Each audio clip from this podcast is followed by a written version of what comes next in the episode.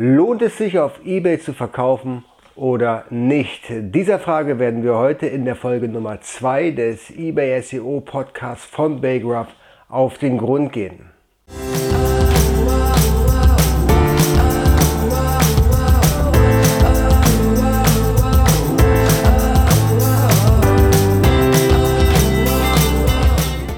Herzlich willkommen zum Baygraph Podcast Folge Nummer 2. Mein Name ist Jens Lindner und ich bin heute dein Host. Hier bei Baygraph geht es um eBay SEO, um E-Commerce und den Handel auf Marktplätzen natürlich dem bekannten eBay-Tool Baygraph. Wenn das dein Thema ist, dann abonniere den Kanal, je nachdem, wo du unterwegs bist, entweder auf YouTube oder auf deinen favorisierten Podcast-Kanälen. Und heute geht es darum und um eine wirklich spannende Frage, hey, macht es überhaupt Sinn, auf eBay zu verkaufen? Und hier in dieser Folge möchte ich gerne dir meine Sicht auf diese Dinge kurz teilen. Grundsätzlich ist es ja so, dass eBay der Marktplatz Nummer 2 in Deutschland ist, immer noch. Also da kommt ja erst sogar Amazon Marktplatz und dann zwar abgeschlagen ist denn schon eBay als Nummer 2 und ähm, wir haben im 2018 einen Gesamtumsatz weltweit auf eBay von 95 Milliarden US-Dollar. Das ist eine ganze Menge. Ja, und vor allen Dingen, was viele vielleicht nicht wissen, ist, dass eBay immer noch steigende Umsätze hat. Beispielsweise 2017 war der Umsatz, jetzt muss ich hier mal selber nachgucken, ich glaube, der Gesamtumsatz genau bei 88,4 Milliarden Euro. Also 2017 88,4 Milliarden Euro, 2018 94,58, um es ganz genau zu nehmen. Das heißt, es ist nochmal eine ordentliche Steigerung drin. eBay ist nicht tot. Davon äh, darf keiner sprechen und auch keiner von ausgehen. Also eBay wird es die nächsten Jahre immer noch geben. Genau. Vor allen Dingen ist es auch so, dass eBay immer internationaler wird. Und wenn ich ein Listing auf eBay einstelle oder ein Produkt auf eBay einstelle, dann gehen die automatisch in den anderen Marktplätzen auch online, wenn ich den Versand dafür aktiviere. Ne, ich habe beispielsweise aus eigener Erfahrung gemerkt, dass eine Kamera, die ich gebraucht verkaufen wollte oder habe in diesem Falle, dass dann ein italienischer Käufer das Ding mir dann abgekauft hat. Dass das Ding nach zwei Wochen wieder zurückgekommen ist, ist eine andere Geschichte.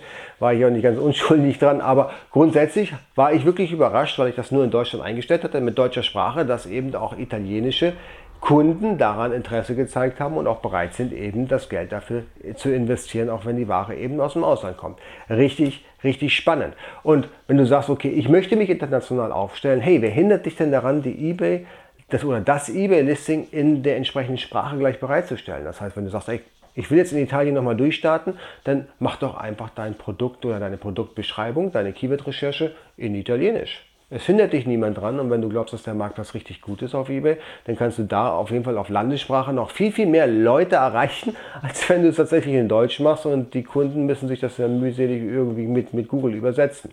Ja, oder wenn du es wirklich ganz richtig machen willst, dann inserierst du nicht äh, deine italienische Anzeige auf ebay.de, das würde ich sowieso nicht empfehlen, sondern wenn du dich international möch, internationalisieren möchtest, dann kannst du dich auf ebay.it natürlich dann entsprechend direkt in diesem Marktplatz platzieren investieren. Also Internationalisierung lohnt sich auf jeden Fall mit eBay.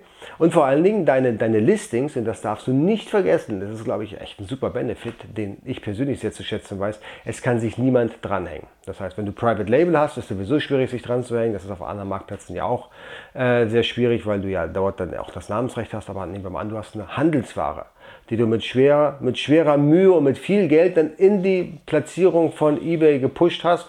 Und dann kommt plötzlich jemand, wie auf Amazon beispielsweise, und hängt sich einfach an dich dran und klaut dir das Listing. Ja, und nimmt dir den Warenkorb oder die, die Buybox ab und dann guckst du durch die Röhre. Ja, du hast die Investitionskosten für den, für den Launch gehabt und ein anderer kassiert die Kohle. Das kann dir bei eBay nicht passieren. Ja, bei eBay ist es so, du bist Herr deines Listings. Du haust das Listing dann in den Katalog rein und da kann sich niemand dran hängen. Da kann keiner irgendwie gebraucht die Sachen verkaufen. Du bist der einzige Verkäufer, weil es ist dein Listing. Und das ist cool. Das heißt, da macht es auch Spaß, richtig Gas zu geben und nochmal den, den Letz-, die letzte Meile zu gehen, um dein Produkt zu optimieren. Ja, und, und vor allen Dingen, und das, das ist auch großartig bei eBay, um zum nächsten Punkt zu kommen, du kannst das Design deiner, deiner, deiner Anzeige quasi komplett selbst gestalten. Ja, wenn du ein gutes, gutes Design hast, ja, stringent zu deiner Webseite oder zu deiner Markenbotschaft, hast du alle Möglichkeiten, das auf eBay komplett zu übertragen.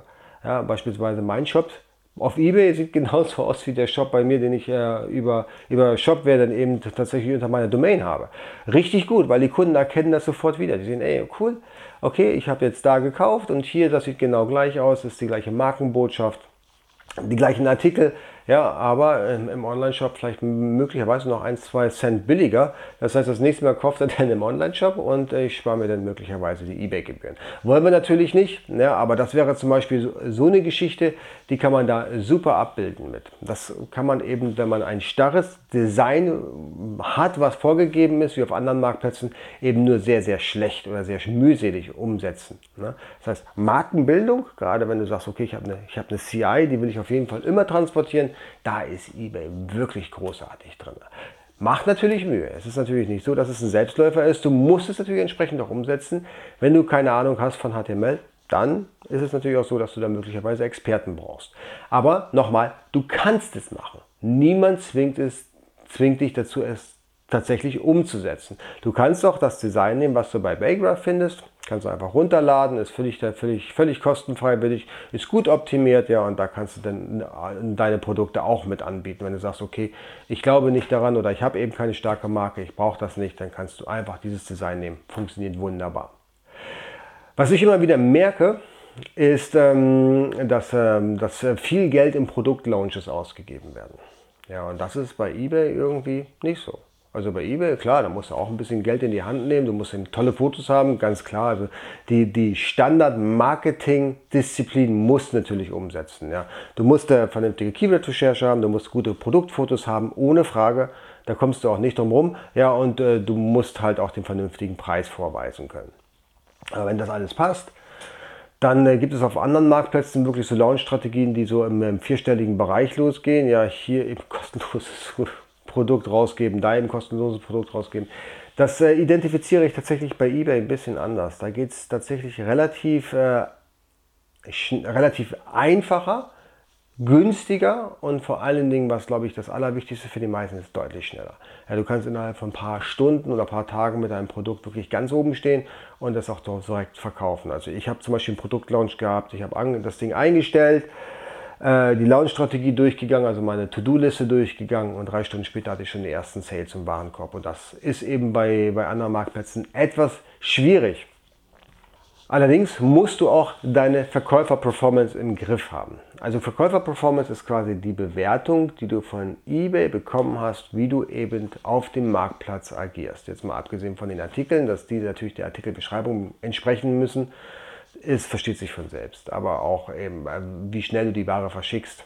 Ja, eben die Versandzeit spielt eine Rolle. Ja, hast du häufig verspätete Sendung, ist schlecht. Und das Ganze wird dann zusammengefasst in der Verkäufer-Performance. Und wenn die ähm, nur überdurchschnittlich ist, dann hast du nicht gute Chancen zu ranken. Also, wenn du dich darum kümmerst, wenn du sagst, okay, hm, hm, hm, äh, meine Verkäufer-Performance versuche ich jetzt erstmal schön aufzupolieren, dann hast du einen großen Vorteil gegenüber denen, die sich darum nicht kümmern, denen das eigentlich egal ist. Ja, aber wenn du sagst, okay, du bist jetzt hier wirklich top bewertet auf allen Disziplinen, die es gibt in der Verkäufer-Performance, dann hast du auch wirklich ernsthaft gute Chancen, schnell mit deinen Produkten zu ranken. Weil du hast eben auch das Vertrauen von eBay.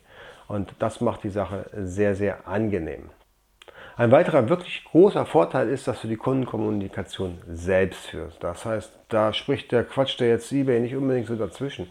Du hast ähm, dann die Möglichkeit, mit dem Kunden noch einige Sachen zu dealen, ein bisschen noch zu diskutieren. Ja, wenn der Kunde ihm die Ware zurückgeben möchte, dann kannst du sagen, hey, pass auf, gib die nicht zurück, du kriegst eben x Euro Rabatt, wenn du das Zeug behältst, weil wir wissen ja alle, dass eben Rücksendungen Schweinegeld kosten. Ja, kostenlose Rücksendung heißt ja nicht, dass die für den Verkäufer kostenlos sind, sondern nur für den Käufer und der nutzt das natürlich mit wachsender Begeisterung aus. Wir als Verkäufer haben natürlich die Kosten dafür zu tragen. So, und wenn wir sagen, okay, ich habe ein Produkt, das will der Kunde zurückschicken, weil eben, keine Ahnung, da ein Kratzer drauf ist, dann können wir dem Kunden natürlich sagen, hey, pass auf, eine Rücksendung kostet uns eigentlich äh, 5, 6 Euro, ja, inklusive Porto, wenn es ein kleines Produkt ist. Ich gebe dir das als Rabatt, wenn du das Zeug behältst. Ey, cool. Viele Kunden machen das und das heißt, du brauchst gar nicht dich damit zu beschäftigen, die Waren, die Ware zurückzunehmen. Und vor allen Dingen, jede rückgenommene, also jede zurückgeschickte Ware ist natürlich mal so ein kleines Minuspünktchen auf dein, auf dein eBay-Konto. Und das ist wirklich großartig, wenn du so mit deinen Kunden rumdealen kannst. Die Kunden sind da mh, hm, wie soll ich sagen, also anders als auf, auf, als auf äh, Amazon zum Beispiel, sind die Kunden dann mehr so Verkäufer fixiert. Die sprechen eher mit dem Verkäufer als mit dem Support von eBay. Genau, und das macht eben die Sache so interessant, gerade dann für, für Leute, die auf eBay einsteigen wollen und gerne auch mit dem Support, mit den Kunden sprechen möchten, da haben die dann auch die Möglichkeit, das ist auch der nächste Vorteil, eben die echte E-Mail-Adresse zu bekommen. Und viele, oder was heißt viele, einige Händler, die nutzen tatsächlich die Gelegenheit, wenn sie die echte E-Mail-Adresse von den Kunden bekommen, das nochmal als Nachfass-E-Mail an den Kunden dann direkt rauszuschicken oder illegalerweise vielleicht Werbebotschaften nochmal in den Direktversand dann an die Kunden rauszuschicken. Darf man nicht, soll man nicht, kann ich nur ablehnen, weil der Kunde hat die Einverständniserklärung dafür nicht gegeben. Kann zu Ärger führen, muss aber nicht.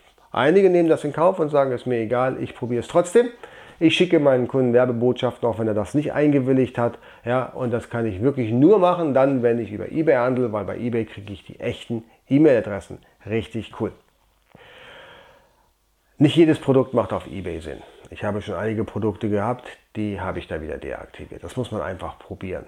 Ja, also es gibt ein Portfolio, wo was einfach nicht funktioniert. Das muss jedem klar sein. Aber das ist bei allen Marktplätzen so.